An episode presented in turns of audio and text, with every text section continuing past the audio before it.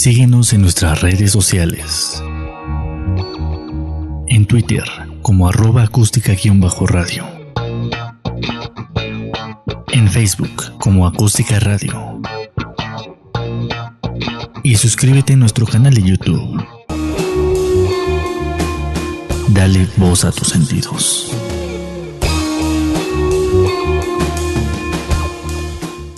Y de este lado, bueno, tenemos a la psicóloga Sol.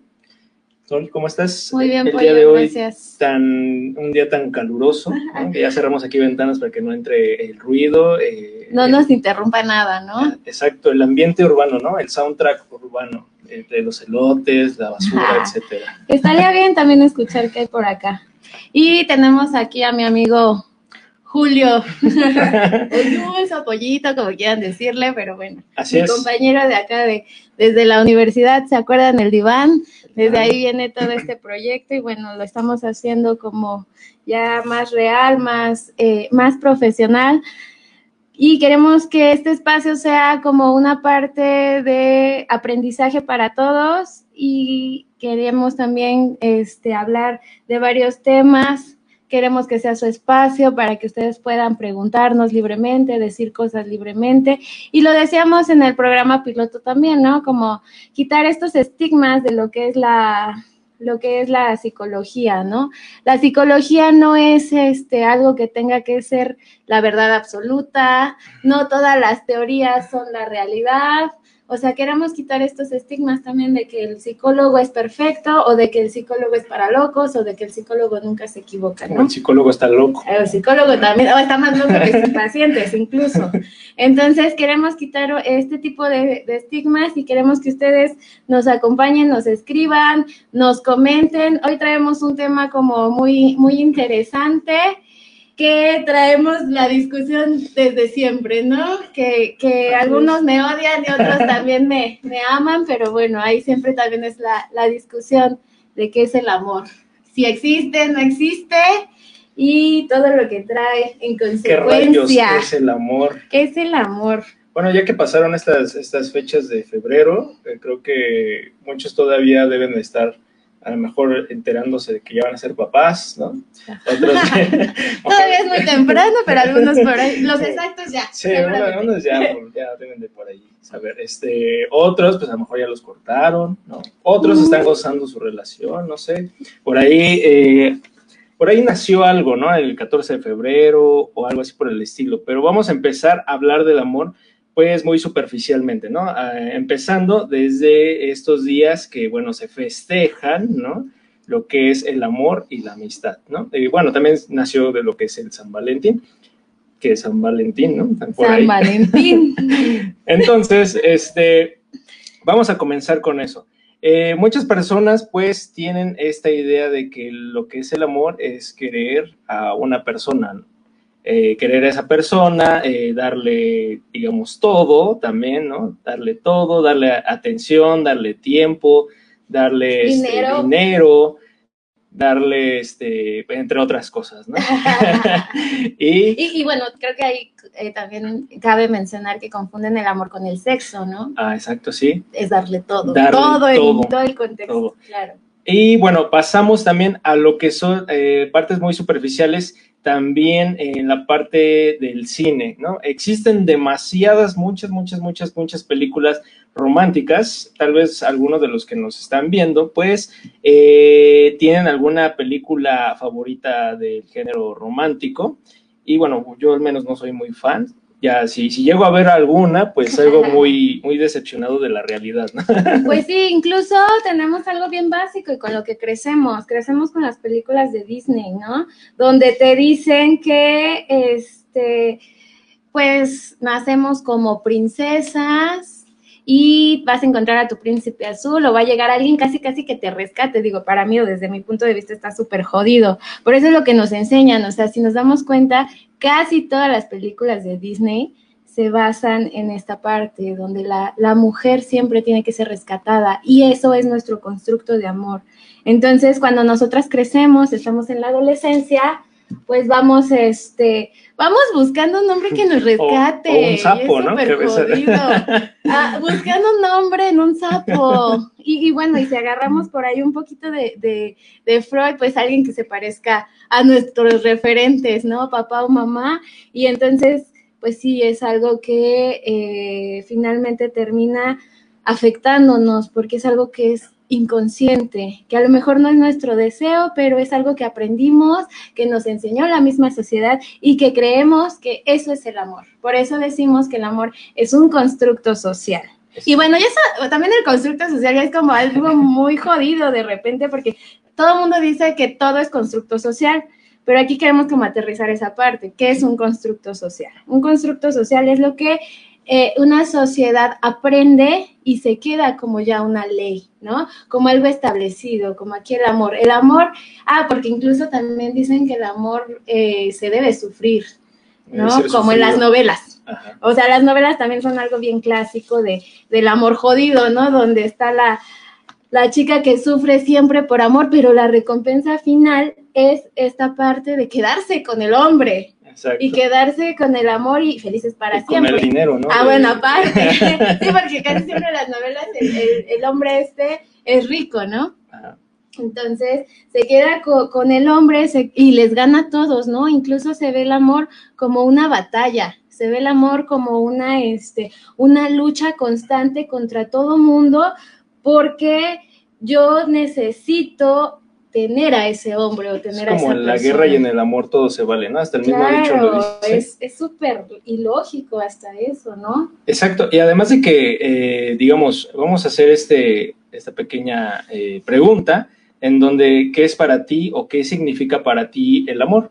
Creo que de 10 personas que les puedes preguntar, eh, tal vez una o dos pueden coincidir, ¿no? Pueden coincidir exactamente con lo que tú puedes decir o lo que tú puedes pensar acerca del amor o, lo que tú crees o lo que te enseñaron del amor. Entonces, para todas las personas significa algo diferente. No es exactamente algo, ¿no? Por ejemplo, eh, no sé, como qué es el color rojo, ¿no? Entonces, el color rojo es tal cual, ¿no? Existen tal vez unas variantes, pero el color rojo exacto es uno nada más, o el color blanco en este caso. Aunque también hay diferentes tipos de color blanco, ¿no? Pero, pero uno es exacto. Entonces, eh, no hay eh, tal cual una definición del amor tal cual nosotros podemos decir, ah, ok, eh, lo que yo estoy sintiendo es amor, ¿no? Puede ser a lo mejor simplemente, simplemente atracción. Enamoramiento y bueno. Enamoramiento, apendejamiento. tenemos una serie de, teorías, por aquí yo traigo algunos autores que, han sido relevantes en esta parte de, de hablar de amor y, y desde ahí todos hacemos nuestra idea, nuestro, nuestro propio constructo, ¿no? Pero aquí la idea es que nosotros empecemos como a reflexionar y a quitarnos un poquito la idea de todo lo que hemos aprendido. Uno de los objetivos de este programa también es como tratar de desaprender y aprender lo que ya traíamos, ¿no? Desaprender esto, ¿por qué? Porque hemos crecido en un sistema, en un tipo de educación donde, eh, pues, hasta, hasta donde estamos, hasta donde vemos, pues hemos visto los resultados, hemos visto los síntomas, hemos visto todas las emociones que traemos y bueno, todo esto es producto de nuestra educación, de nuestros aprendizajes, de nuestras emociones, de lo que hablamos y de lo que no hablamos o no trabajamos, ¿no? Entonces el objetivo justamente es ese, que, que aquí pudiéramos hacer este tipo de reflexiones a través de todos los autores, las lecturas, eh, los videos o todo lo que nosotros podemos recomendarles eh, que ustedes mismos hagan el trabajo de buscarlo, leerlo y hacer un análisis propio para poder ir cambiando y desaprendiendo todo lo que ya traíamos, ¿no? Digo, no es una cuestión fácil, no es de decir, ah, ya leí este libro que me dijeron y ya desaprendí, no, aquí lo importante es hacer reflexión para entonces empezar a cuestionarnos y empezar a decir qué sigue. Y qué sigue, bueno, a lo mejor hacer un, un este, pues algo introspectivo, ¿no? Un trabajo introspectivo donde podamos darle paso pues a la, a la, psicología en realidad, al análisis, que es un trabajo terapéutico, ¿no? Que todo esto en realidad lo vamos a ver, que nos vamos a dar cuenta cuáles son nuestros significados de amor, de enamoramiento, de padres, de, de todo lo que ustedes quieran en la misma terapia. Pero bueno, esto espero que les dé pie a que puedan hacer este trabajo reflexivo y pues puedan pensar en tener un trabajo introspectivo. Pero pues vamos a ver y vamos a hablar un poquito de los autores o de las cosas que hemos visto, ¿no? Desde la psicología, ¿tú qué te acuerdas? Uy, Pollito, híjole, es que platícame. tiene bastante. Yo me acuerdo más de tu anécdota de que cuando se enteró que no existía el amor, ¿no? Ah, tal cual Chiste ella. local, porque nadie lo sabía. Sí, pero Solo este, podríamos Carla- partir, por ahí. ejemplo, Ok, en eso, me gusta. de que, de que uno concibe o, el- o entiende el amor de una forma. Entonces, cuando te Por dicen que posiblemente no existe, eh, pues en realidad no existe, porque son como, eh, no sé, yo siento que es como un imaginario, ¿no? De cada persona, Claro, de, de pensar que es el amor. sí, ¿no? por supuesto. Puede ser amor yo, de- a los de entre 24 hermanos, años me entero que no más, existe, ¿sí? ¿no? Sí, sí, ya hace bastante tiempo. Ay, qué. Pero bien, vamos a, a continuar con esto que nos mencionaban sobre los autores. Y bueno, hay, hay bastantes, y hay unos muy eh, icónicos, ¿verdad? Como por ejemplo, yo lo que recuerdo es Eric Fromm. ¿no? Eric Fromm. Eric Fromm, ¿de qué hablaba? Pues, eh, bueno, básicamente creo que, bueno, tiene su libro y aparte, pues también tenía, eh, pues... eh, El arte tiene- de amar es muy bueno, búsquenlo, Ujú. es pequeño, muy fácil de leer y también les puede hacer por ahí una, una reflexión. Sí, una importante. pequeña reflexión. Además de que él eh, también tiene como un cierto vínculo con México porque pues eh, dio clases, ¿no? En la, en la Universidad Autónoma de la, de, bueno, en la, en la UNAM. Estaba ahí y bueno, él digamos que pues también tiene ciertas cosas que eh, pues nosotros mexicanos, porque bueno, en todos los países se, se concibe esto, lo que es el amor, de diferente forma, ¿no? No lo mismo aquí en, en México que a lo mejor que en Argentina o, o en Alemania, en, en China, Japón, etcétera. No se concibe igual.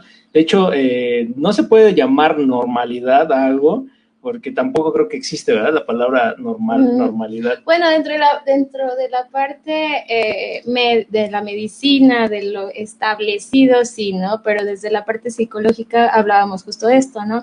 No podemos nombrar la normalidad, porque aquí todos los casos, todas las formas son distintas, incluso trabajamos con personas que traen la misma problemática, la misma enfermedad, pero la padecen distinto, la viven distinto, no hay una normalidad. Entonces, dentro de la psicología podemos dejar de etiquetar y podemos dejar de hablar de esta normalidad o de lo que está bien y de lo que está mal. Exacto. Además de que, por ejemplo, Eric eh, en sus tiempos, bueno, eh, digamos cuando eh, terminaba la Segunda Guerra Mundial, pues también se coincidía diferente la palabra amor, ¿no? Entonces se veía de diferente forma en esos tiempos, ya que pues vivía en un, en un ambiente hostil, ¿no? Que, iba terminando la guerra, su país se iba recuperando, eh, todo esto que conlleva pues una guerra todo, todo, todo los, lo, ¿cómo se, se dice? Este, todo lo que deja una guerra, pues lo estaban, eh, digamos, eh, sobre, sobre, ¿cómo se dice? Este, sanando o, o- o saliendo de ese problema. Entonces todas las personas pues seguían como, como esta parte de amistad, queriendo ser amistosos con otras personas, otros tenían miedo de que posiblemente surgiera otra guerra, no se podía confiar como en ciertas personas, ¿no? Porque había muchos que a lo mejor este, querían recuperar su- sus casas, terrenos, este, bienes, ¿no? Que se fueron, ro- fueron robados por, por- en la guerra. Entonces, eh, básicamente, pues todos no podíamos confiar, o no, en ese tiempo no podían confiar en otras personas eh, y había demasiada desconfianza. Entonces, lo que se, se empezaba a fomentar era la amistad, ¿no? De que, ok, este, yo, yo vengo en paz o estoy en paz, no estoy, eh, no, no, no fomento la violencia ni la guerra, quiero eh, tener un vínculo con otras personas y pues aparte, pues en este caso fomentar lo que es la amistad o, en- o el amor, ¿no? Que en ese caso sería reconstruir una ciudad o una nación a base de amor. En este caso. Y por eso Eric Fromm habla de que el amor es una voluntad o una decisión, ¿no?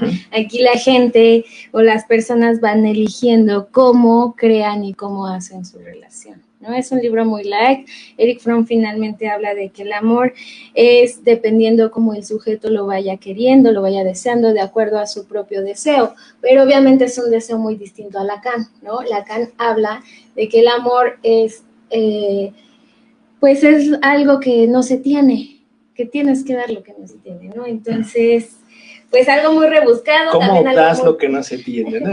bueno, creo que es algo bien padre y bien importante también, ¿no? Mucha gente justo se pregunta el por qué dar lo que no se tiene y por ahí alguien le completó a quien no es.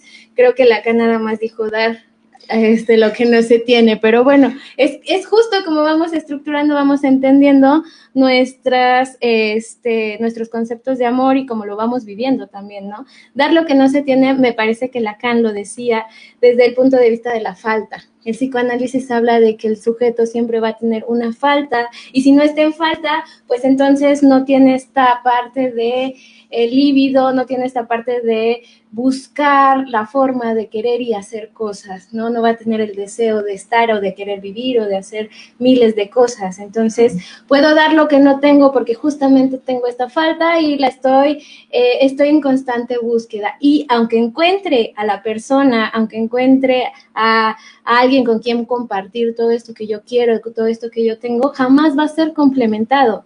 Y esto es algo que me encanta del psicoanálisis, aunque digan todo lo contrario y aunque sí critiquenlo, no importa. Pero me encanta porque es justamente la parte donde nunca vamos a complementar con una persona y está bien padre, o sea, ¿para qué carajos quiero yo complementar con alguien? Qué aburrido sería, ¿no? Qué aburrido sería ser como la media naranja, qué aburrido sería em, em, embonar en todo bien bonito, ¿no? Al contrario, desde el, psicoanálisis, desde el psicoanálisis justamente era esto, amar las diferencias y amar las diferencias del otro. O sea, acepto mis, mis errores, acepto mi parte, este, a lo mejor que no es tan bonita como todos, pero también el otro la acepta y la vive y me acompaña en eso y yo también con él. Entonces, dar lo que no se tiene me parece que es eso, justamente aceptar esta falta, aceptar las diferencias y aceptar lo que, pues, lo que no está padre, a diferencia de otras posturas del amor que nada más te muestran la parte bonita y jamás te hablan de lo jodido que también podemos ser como pareja. Sí. Exacto. Y aparte de que siempre, bueno, en este caso está hablando de algo que no es material, ¿no? O sea, porque Por si, si regresamos a la parte superficial, eh, por ejemplo, el día del 14 de febrero, eh, básicamente es todo, todo lo que se, se basa el 14 de febrero o el día del 14 de febrero, Día del Amor y la Amistad, es todo material, ¿no? Que las rosas, que, este, que los peluches, que la, la- la comida, la cena, este, ¿qué más? Este, El, Eh, el simple detalle, detalles, ¿no? la creatividad exacto. que tiene, y aquí es algo también bien importante, o sea, casi siempre es visto que el hombre tiene que hacerlo para su pareja o para la mujer.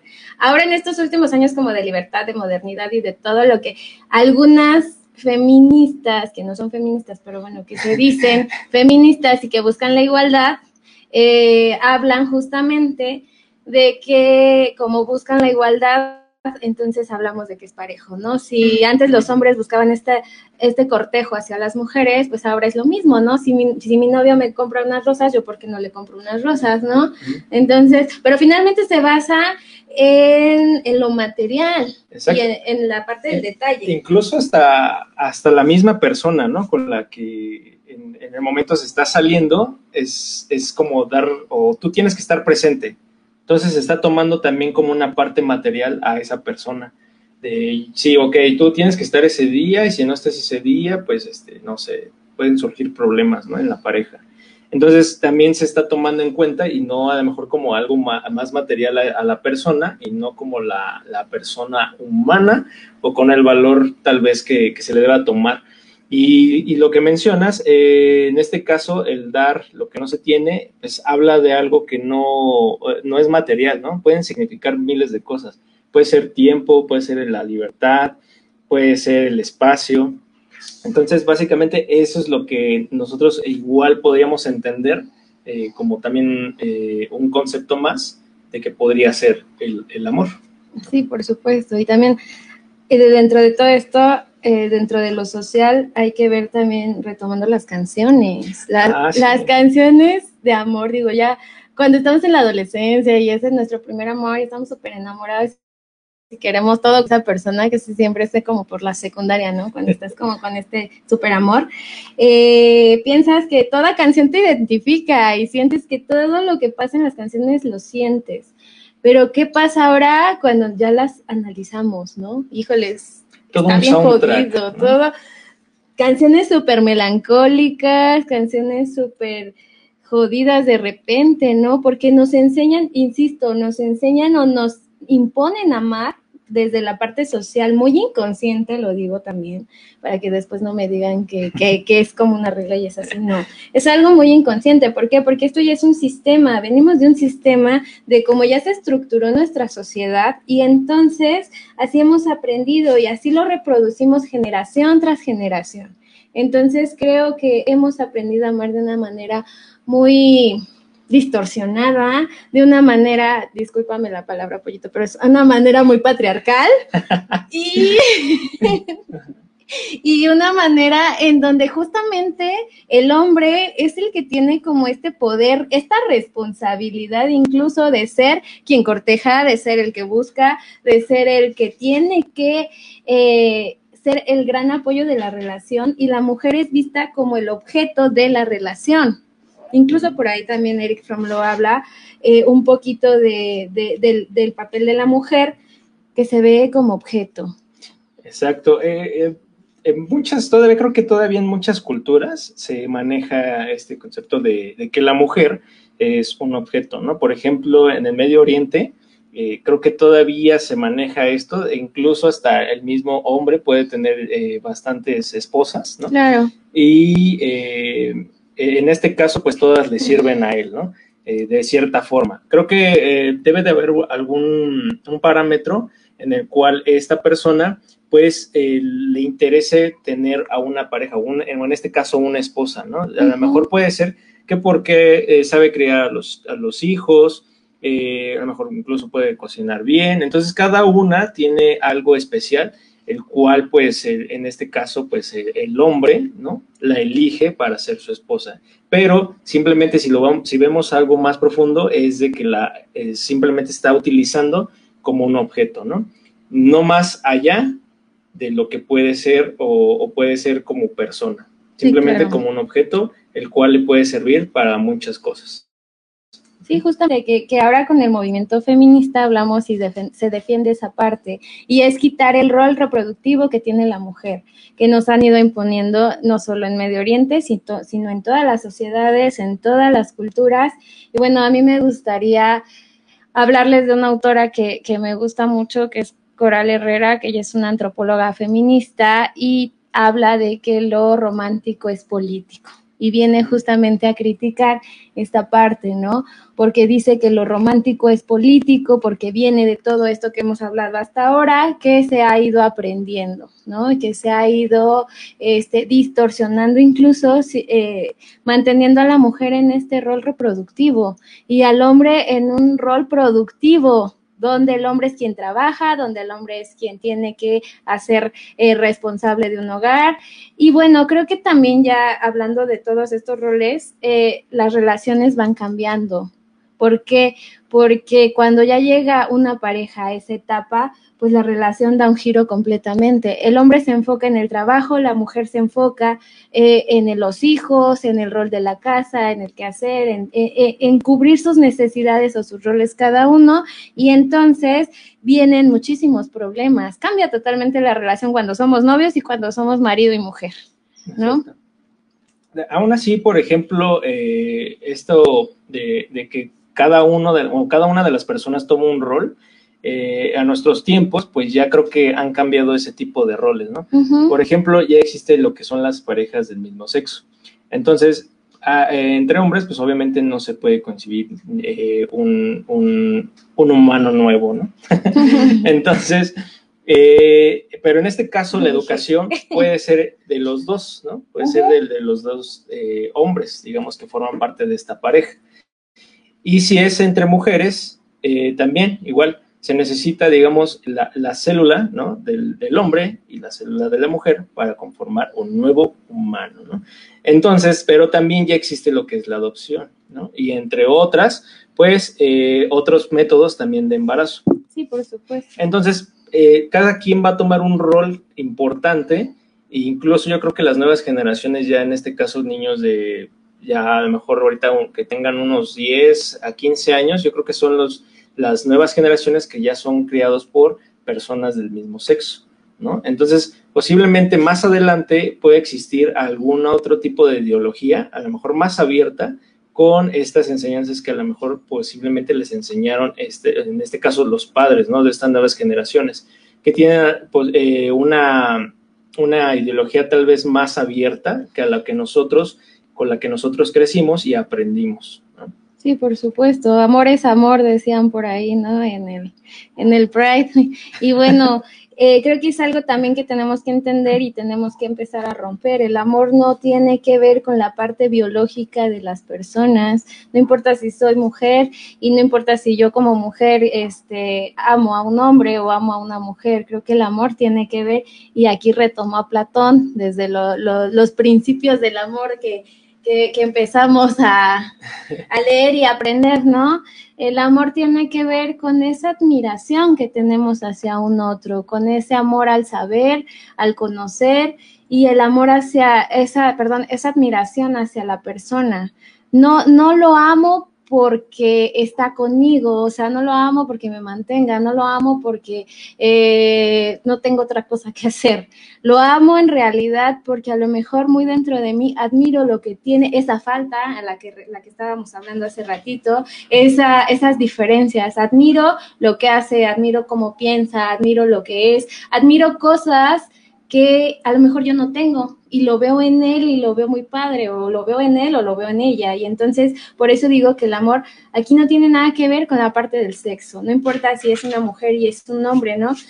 Retomo y creo que es esta parte donde la sociedad, la, el sistema en el que hemos vivido nos ha, nos ha enseñado que esto tiene que ser heterosexual, que nosotros somos hombre-mujer y no hay más, ¿no? Desde la iglesia ¿eh? nos ha dicho que quien se tiene que casar y que lo, lo, lo, bueno es casarme yo con un hombre. No me puedo casar con una mujer porque esto ya es pecado. Y entonces empezamos a tener esta, esta parte de angustia, esta parte como de, de, de crítica y de miedo a conocer algo más. Simplemente nos vamos con lo que ya está impuesto, regresamos a eso, ¿no? Y entonces no nos damos cuenta que puede existir formas de amar distintas. O sea, ¿por qué aferrarnos a que eh, el amor es de, una forma? Que nos dicen, tú ya tienes un hijo con esta persona, entonces te tienes que quedar con él toda tu vida. O tú ya te casaste por la iglesia y por el civil, ya no te puedes divorciar.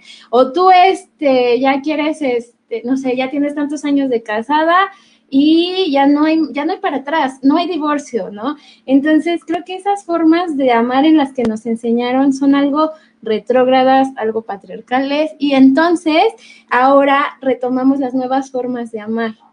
Y estas nuevas formas de amar nos pueden liberar y nos pueden hacer tomar decisiones, hacer movernos de donde estamos, tener acompañamientos más placenteros y también nos hacen eh, liberarnos de muchos problemas. ¿Por qué? Porque en la pareja se crean demasiados problemas. Y si ustedes se dan cuenta, muchas veces los problemas no son por, eh, por la pareja, son por externos, ¿no? Porque mi mamá no le gustó que tú estés conmigo, porque mi papá opinó esto, porque eh, a mi hermanito no le gusta cómo lo tratas. Y entonces muchas veces los problemas son externos y nos ponemos a vernos como pareja, pues no, a lo mejor no tenemos tantos problemas, pero nos cerramos tanto a lo que ya nos enseñan, a lo que ya traemos, que no nos damos cuenta justamente de lo que es esta parte del, pues, del amor, ¿no? Exacto. También eh, algo que, digamos, fuera, digamos, de la pareja, ¿no?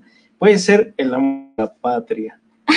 Porque muchos, a lo que voy en esto es de que hay muchas personas que eh, no son de, este país, México, ¿no? Entre otros, digamos, si yo voy a, otro país, me voy a Italia, Francia, y pues a lo mejor eh, me gusta la, ideología, ¿no? De, esos países, eh, su cultura, la comida, etcétera. Incluso hasta me pueden dar trabajo allá, ¿no? Y ese país me dio todo, ¿no? Me dio ya casa, me dio un carro, me dio familia, etcétera, entre otras cosas, ¿no? Entonces eh, surge a lo mejor un amor hacia esa patria, ¿no? Podría ser. Y lo que yo hago, a lo mejor que no sea algo material y demostrando lo que es el amor, ¿no? Hacia esa patria, sería a lo mejor nacionalizarme, ¿no? Obtener esa nacionalidad. ¿Y qué, en qué consiste esto? Pues tendría que pasar una cierta prueba, ¿no? Tendría que estudiar ciertas cosas de la historia de ese país, este, aprender tal vez el idioma, ¿no? Y no simplemente a lo mejor eh, obtener lo que es este, por otros, otros medios, la nacionalidad, que sería como fácil.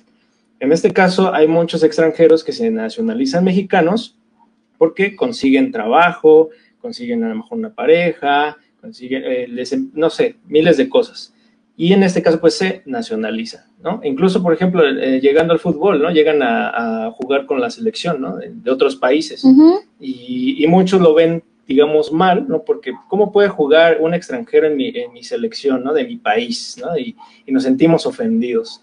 Pero a lo mejor esa persona que quiere jugar en ese equipo, pues se siente mucho más identificado, ¿no? Y sabe más cosas y sabe o entiende la ideología del país en el que está jugando o en, la selección en este caso. Y justamente ahí eh, yo creo que hay que ver que el amor no es hacia una persona, el amor puede ser hacia lo que nos hace sentir bien. Yo puedo tenerle amor a, mi patria, puedo tener amor al deporte, puedo tener amor a, a un amigo, puedo tener un amor Incluso existen tipos de amor, ¿no? El amor de pareja, el amor a mis hijos, el amor a la familia, el amor a lo que me gusta hacer. Y realmente, eh, pues ahí, ahí vamos viendo que el amor tiene que ver con lo que sentimos, como, con lo que sentimos y con lo que hacemos, ¿no? Con lo que disfrutamos. Tiene mucho que ver con ese placer que nosotros disfrutamos. Por eso decía, nos este, confundimos el amor con el sexo, porque cuando hablamos de placer, la mayoría de la gente se, se, se imagina un placer sexual, ¿no? Y entonces, pues como yo tengo una novia y yo tengo relaciones sexuales, sexuales, perdón, placenteras con mi novia, entonces esto está chido y, y aquí hay amor del bueno, ¿no? Y bueno, no es de esta forma. Cuando hablamos de cosas placenteras es que de alguna forma emocional y psíquica disfrutemos lo que hacemos, sin alguna represión, sin algún este, sin esta parte de sentir culpa porque creo que la culpa es una parte súper importante en el amor. Yo creo que habrá en algún momento un programa dedicado a la culpa, porque es un tema larguísimo y, súper padre, pero hay diferentes tipos de culpa y en todos los contextos, pero aquí hay que, hay que ver y hay que liberarnos de esa culpa que tenemos para poder disfrutar del amor porque si no, no vamos a poder disfrutar del amor en todos estos contextos y con todas estas personas o con todo lo que nosotros queremos amar, ¿no? El amor es una decisión, por supuesto, pero si lo disfrutamos con culpa, entonces se va a quedar ahí. Es como la palabra eh, muy, muy famosa de gustos culposos, ¿no? Entonces, o sea, es, totalmente contradictorio porque, o sea, ¿cómo puede ser un gusto culposo algo que en realidad te gusta y te hace sentir bien, ¿no? Te hace sentir bien y entonces ¿por qué debemos de sentir culpa? O sea, eh, no sé, a lo mejor todo el mundo te identifica eh, con, el rock, ¿no? Y pues a lo mejor se te coló por ahí una... Una, guaracha. Una, guaracha, una, cumbia de esas bien locochonas. Ya en, una fiesta por en ahí. En una fiesta y de repente así como, ¿qué onda? ¿Por qué? ¿No? Como que eso no va contigo, pero pues uno se siente bien, lo está bailando, está la, está la, la canta, lo que tú quieras, y no por eso pues nos debemos de sentir culpables. Claro. eso ya sería tal vez un amor ah, eh, propio, ¿no? De que por qué me va a dar pena escuchar una canción que a lo mejor a nadie le gusta, ¿no? Pero yo le encuentro sentido, o me identifico, me recuerda algo. Sí, y es algo también que ya está muy latente en la sociedad y lo decimos como si fuera cualquier cosa. A lo mejor muchos no entendemos el significado, pero le repetimos, ¿no? Pues mi gusto culposo es este, mi gusto culposo es y, justamente es jugar con esta parte de sí me gusta, pero digo, lo digo como a medias para ver si me aceptan los demás, ¿no? si los demás me dicen, ay, está chido porque es gusto culposo, entonces como que ya lo suelto. Pero si no, me lo sigo reprimiendo y digo, ah, pero es gusto culposo, ¿eh? O sea, yo lo aclaré y lo dije desde un principio. Entonces, seguimos defendiendo y seguimos frenándonos. Yo creo que en el amor no se vale reprimirse. Eh, eh, y eso va de la mano con, ese de, con el amor que nosotros nos tenemos, ¿no? Porque también eh, es, yo creo que hay que empezar desde nosotros mismos a, digamos, a tenernos ese amor, porque pues a veces que, no sé, nos vemos mal que porque mi cabello no me gusta, que porque, que porque subí de peso o estoy muy delgado, Uh, que estoy muy alto o estoy muy bajito, eh, por el color de piel, etcétera, ¿no? Entonces, básicamente hay que aceptarnos desde un principio y creo que al momento que uno empieza a aceptarse, empieza a dar otra imagen, ¿no? A las personas. Por y supuesto. incluso hasta se te olvida, Se se, les olvida, ¿sí? O sea, no importa si yo estoy muy bajito, pero si tengo una buena actitud y digo, yo soy bajito y pues soy mucho más ágil, soy muy, no sé, ¿no? Eh, eh, me queda la ropa porque ahorita nos probamos unas playas y ya no me queda. Sí. Ay, no, ahorita al final. Al final. ahorita le enseño. Cortesía Entonces, de pollito. Sí, ahí está. Ay, por si quieren. Salud. Salud, mira. ¿Ahí se ve? No, no se ve, ya no lo acabamos, pero es café. Ahí están. Hacia la otra cámara, síganos en Acústica Radio, por favor. Y en la página de Espacio, Espacio, ácido. Ácido, hagan sus Les agradecemos que nos estén viendo, nos estén siguiendo, pero cámbiense a Acústica Radio también. Creo que se ve mejor, ¿eh? se oye mejor. Se oye mejor Sí, y se se oye. escucha mejor. Ahí, ahí de todos modos escríbanos si se escucha bien, si hay algún tipo de problema Les o algo. agradezco sus comentarios. Mira, aquí sí tenemos algunos que están viendo, que nos están comentando. No es que estoy medio ciega, pero les agradezco mucho. Coméntenos qué piensan del amor, qué, de todo lo que hemos dicho que les suena, porque seguramente algunos por ahí que me han tenido en clase les suenan algunas cosas que, este, que, que hemos dicho, por ahí en la universidad también. ¿Se acuerdan de esa anécdota que, que no quiero decir? Me da mucha pena, la verdad, pero fue cuando me enteré que no existe el amor a mis 24 años gracias a Platón y al psicoanálisis. Y bueno, así, así pasa, pero por favor, coméntenos, díganos, escríbanos en Espacio Ácido, también no dejen de seguir Acústica Radio. Después de nosotros viene, me parece que otro programa, Territorio Comanche, entonces este, los invitamos a que los escuchen. Y le seguimos con el amor. Con- Disculpen con el, comercial y la, y la este. Es para no saturarnos de Sí, amor. es para que no Para piensen tanto de repente. Ustedes saben que hay que darnos un break al cerebro para que analicemos, pensemos, reflexionemos Sí. y otra vez. Y no terminemos deprimidos saliendo ahorita de... No lloren. Si el amor no amor. existe, no lloren. Bueno, tal vez existe un 1%, ¿no? Que es lo que nosotros creemos que es. Y ya lo Existe- demás. Existe en su pensamiento. Sí, es como un imaginario. ¿eh? Y Claro, ¿para qué, por no? supuesto. Está, ustedes creen que está ahí, pero no lo podemos tocar. O posiblemente, bueno, si uno es convenenciero, convenenciero, pues puede tocar en dinero, ¿no? O algo así, ay, ay, me quiere, y, y me dio dinero. Sí, uno se como- Por eso están muy de moda los sugar daddy y las, sí, este, ay, se me las, las, las mommy issues, ¿no? las cougar, ¿no? Dicen, me han bueno, tantos términos que bueno. Entonces, eh, creo que esto también es una parte bien importante de repente, ¿no? Nos enseñan a amar desde puntos de vista bien jodidos, como desde el amor, digo, desde el dinero, desde la conveniencia, porque si te casas con él, pues cásate porque ya tiene casa, tiene carro, tiene una carrera y te va a dar todo y no, no te va a faltar nada. Yo digo, hijo, de ese es bien jodido. ¿Qué fregados es? No te va a faltar nada, o sea, porque si yo lo que quiero o mi necesidad o, o- o lo que yo busco como mujer a lo mejor es alguien que me acompañe, que esté conmigo, que comparta, pues me da casa, carro y me da todo lo que yo no quiero, pues qué chiste, ¿no? Es como esa- eso que dicen de, el- no importa el dinero, podemos vivir de amor, ¿no? Ay, sí. ¿Se puede vivir de amor? No. Ah, pues, o, o también cuando dicen las abuelitas o las mamás por ahí que cuando el dinero falta, el amor sale por la ventana, ¿no? Y sí se ve, pero ¿por qué? Porque no es amor, porque en realidad nada más son relaciones armadas, son relaciones jodidas que vienen del enamoramiento y aquí les recomiendo mucho el- al doctor Calixto, que es un doctor neurólogo de la UNAM, que habla justamente de todo este proceso neurobiológico que tenemos cuando estamos en la baba, cuando estamos enamorados, ¿no? Exacto. Eh, eh, hay un video que siempre les digo y también me han de soñar, pero a mí me encanta.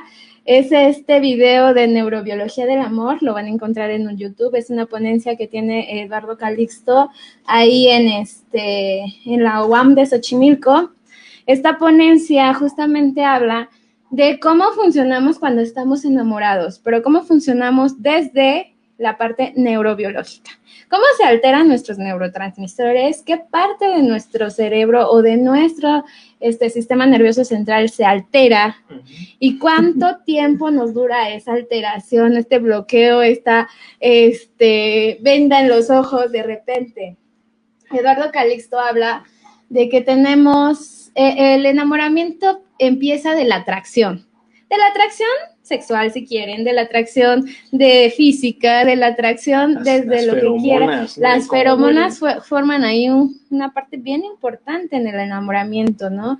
Eh, el hombre genera esta testosterona, la mujer genera este, las feromonas y bueno, se buscan. Hay mujeres que generan muchas más feromonas y entonces suelen ser más atractivas desde la parte de el olfato del hombre. De eso lo explica súper bien Calixto en su, en su video, pero pues hasta el amor se huele o el enamoramiento se huele, decía él, ¿no? Entonces, ¿cómo, cómo puede ser esto? Eh, desde Calixto decía, el amor dura el, enamoramiento, perdón, dura de tres meses a tres años. Pero cuando nosotros ya llevamos un año de relación, decimos, no, no manches, ya estoy súper enamorada, ahora sí me caso, y empezamos a tomar decisiones tan brutales porque pensamos que ya, como es mucho tiempo, ya es amor real, pero seguimos viendo que es puro enamoramiento. Entonces, hay que estar bien conscientes de desde dónde tomamos estas decisiones, porque mucha gente toma decisiones como, por ejemplo, tener hijos, o no las toma, ¿no? Sino llega el hijo y, y pues ya nos llegó el hijo y ya qué hacemos, ¿no? Se nos chispoteó y pues ya tenemos seis meses de novios y pues mejor vamos a tener, pues a tenerlo, porque así Diosito nos los mandó y así nos los impuso. No tengo nada en contra de la religión, lo aclaro, pero yo nada más reproduzco lo que he escuchado allá afuera. Allá afuera. Allá afuera. Todo allá afuera. Aquí no.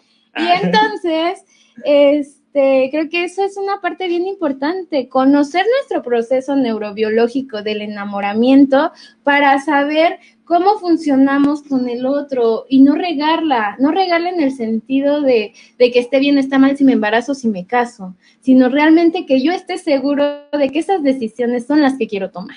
Y no, no porque estoy en esta parte de que la eh, dopamina y la serotonina están ahí haciendo haciéndome peor que si me meto cualquier sustancia psicoactiva. Sí. porque comparamos el amor con las drogas, ¿eh? Esto es un proceso muy, muy similar. Eh, eh, lo que me hace sentir esa persona que yo supuestamente amo es, es un efecto tan fuerte que es como si yo consumiera, no sé, cocaína o heroína. Entonces, imagínense a qué grado de excitación llegamos cuando estamos enamorados. Por eso necesitamos que nos hable, necesitamos que nos mande mensaje, necesitamos saber a dónde anda y empezamos a tener necesidades bien feas que salen de, lo que es el amor. Muchos empiezan a hacer locuras por amor, ¿no? por algo imaginario. Eh, digo, hay, hay, bastantes, hay bastantes, y igual si, si alguno de ustedes que nos está viendo eh, puede escribir ahí su anécdota, su aventura de lo que hicieron por amor, ¿no? Y, eso sería interesante, ¿no? Conocer nuestras locuras. Sí, porque hay, personas que llegan a hacer bastantes, eh, eh, digamos, atrocidades o cosas tal vez muy padres por amor, ¿no? Porque puede ser hasta desde arte, ¿no? Eh, pintar un mural o, algo así por el estilo. una pedrada. Ah, perdón. No, no, dije nada. Ay, no, bueno. Pero bueno, este, puede ser eh, una canción, ¿no? Crear una canción. Hay bastantes canciones que nacieron del desamor, ¿no? También, entre ah, comillas, del desamor. Y hay otras que nacen del amor. Entonces, hay buenos discos y buenos artistas y buenas canciones que han salido gracias a eso. Entonces, también puede ser una, una forma de inspiración. Claro. El amor, ¿no? Y no se puede tocar la inspiración a menos de que se materialice y se quede como una obra de arte, una canción, una escultura, eh, hasta incluso una obra de teatro, ¿no? Una representación. Puede representarse de varias formas y dependiendo cómo nos haga sentir.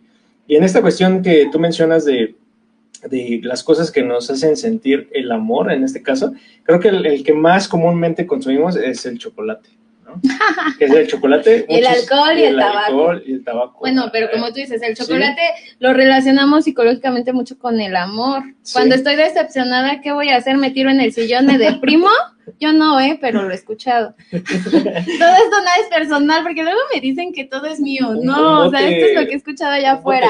Un de, de, helado de chocolate. O de choco chips, o cómo se llaman esas cosas. Y, este, y se tiran a comer y a comer, ¿no? Y sí, o sea, eh, realmente eh, compensamos, justamente desde este proceso neurobiológico, compensamos lo que sentíamos con esa persona que ahora ya no lo tenemos, lo compensamos con otras sustancias, el chocolate, el tabaco o el café, o en, muchas de las ocasiones en el alcohol. Eh, trabajamos con pacientes en adicciones y en estos pacientes hemos visto muchas veces que llegan a consumir principalmente alcohol, que es una de las sustancias que te lleva obviamente a otras sustancias, llegan a consumir alcohol no por gusto, porque yo siempre digo, el alcohol no sabe rico. El efecto es distinto, el efecto es lo que les gusta, pero el alcohol sabe horrible. Pero bueno, ese será otro programa. Otro programa Entonces, cambiamos lo que me hace sentir esta persona por cualquier otra sustancia y entonces mi cerebro empieza a tener ese placer que tenía con la persona y entonces nada más voy sustituyendo. Y entonces si ya después no tengo placer con el alcohol, empiezo a tener chocolate, café, alcohol y tabaco y le meto marihuana o le meto otra sustancia y así me voy y así puede comenzar la adicción de muchos. Hay muchos que no, no les interesa consumir, ¿no? Ese placer lo desembocan o lo van a poner en otras cosas. Por ejemplo, acá en la terapia, muchos de los objetivos de la terapia cuando gente llega con esta situación, no es decirle, ay, échale ganas y no pasa nada, ya no llores, no estés triste porque te dejó tu novio o tu novia, no, no, no, ese no es el punto de la terapia. El punto de la terapia es hacerle ver a esa persona que todo está libido y toda esta energía se puede desplazar o más bien sublimar se puede sublimar en algo productivo, algo que le apasione, algo que le guste, algo que dejó de hacer por entregarle su vida o por darle toda esta energía a esta persona eh, eh, que pensaba que era darle ese amor, pero en realidad le estaba dando su amor propio, su parte, y entonces dejó de hacer tantas cosas. Se abandonan. Te abandonas, por supuesto. En psicología y en muchos otros conceptos, pues lo vas a encontrar como como autoestima baja o como no tener amor propio, como ustedes quieran llamarle y como ustedes se lo entiendan, ¿no? Pero creo que vamos en el mismo sentido. La gente dejamos de sentir este amor por darle todo a esa persona y entonces nos quedamos vacíos y desde ahí empiezan a fracasar las relaciones. Y creo que aquí ya hemos tocado muchos puntos importantes de problemas de pareja, de cómo van fracasando, de cómo vamos distorsionando incluso el amor desde cómo lo aprendemos ya bien distorsionado hasta cómo seguimos manteniendo y teniendo esta parte de problemáticas con la pareja, yo creo que es importante que vayamos dándole este otros conceptos, vayamos aprendiendo, vayamos este desaprendiendo lo que ya traemos, por supuesto, vaciarnos para poder llenar otra vez de constructos nuevos todo lo que este pues tenemos sí, de hecho, eh, si no desaprendemos, digamos, eh, siempre vamos a estar dando vueltas en el mismo lugar, siempre, siempre, y vamos a encontrar a la misma persona, vamos a, tener las mismas eh, experiencias, ¿no? Y de repente así como que, ¿por qué siempre me tocan igual? ¿O por qué siempre me pasa lo mismo? ¿Por qué siempre tengo que hacer lo mismo? ¿Por qué siempre me va mal? ¿O porque siempre me va bien? Tal vez unos ya desaprendieron y, y ya no tomaron el mismo camino, empezaron por otro lado o aprendieron a hacer otras cosas y desaprendieron lo que tenían que, bueno, más bien lo que habían aprendido anteriormente desde pequeños. Entonces, eh, en este caso sí sería bueno desaprender todo lo que hemos visto desde pequeños, todo lo que nos han dicho y tal vez no, no dejar de escuchar esas canciones que nos hacen sentir bien, pero no creer todo, ¿no? Por supuesto. E, y incluso igual las mismas películas. Eh, las películas tener esa idea de que pues es ficción, que todo está pues eh, digamos aumentado o, dramatizado mil veces más arriba de que, ching, yo tengo que pasar por lo mismo, ¿no? O tengo que ser como el protagonista, ¿no? Claro. Entonces sí hay algunas, a lo mejor, experiencias que sí se pueden tal vez comparar, ¿no? Con el mundo cinematográfico, pero no, no siempre va a ocurrir ese final feliz. O todos esperamos ese final feliz que nunca tal vez pueda ocurrir. Que es utópico finalmente, porque no podemos decir, voy a ser feliz porque ya me casé y toda la vida soy feliz o toda la vida soy triste. La felicidad y la tristeza son efímeros, son momentos de la vida nada más. O sea, incluso en todo el día, no, no todo el día estoy feliz o todo el día estoy enojada o todo el día estoy bien. O sea, hay momentos nada más en la vida. Entonces, hay que dejar dejar de creer esta parte que nos venden tan romántica, justamente. Hay que dejar de romantizar las relaciones, hay que dejar de creer en todas estas situaciones jodidas que nos han, que hemos visto que no funcionan. O sea, porque si ya vemos que no funcionan, seguimos aferrados a que funcionan, incluso a repetirlas.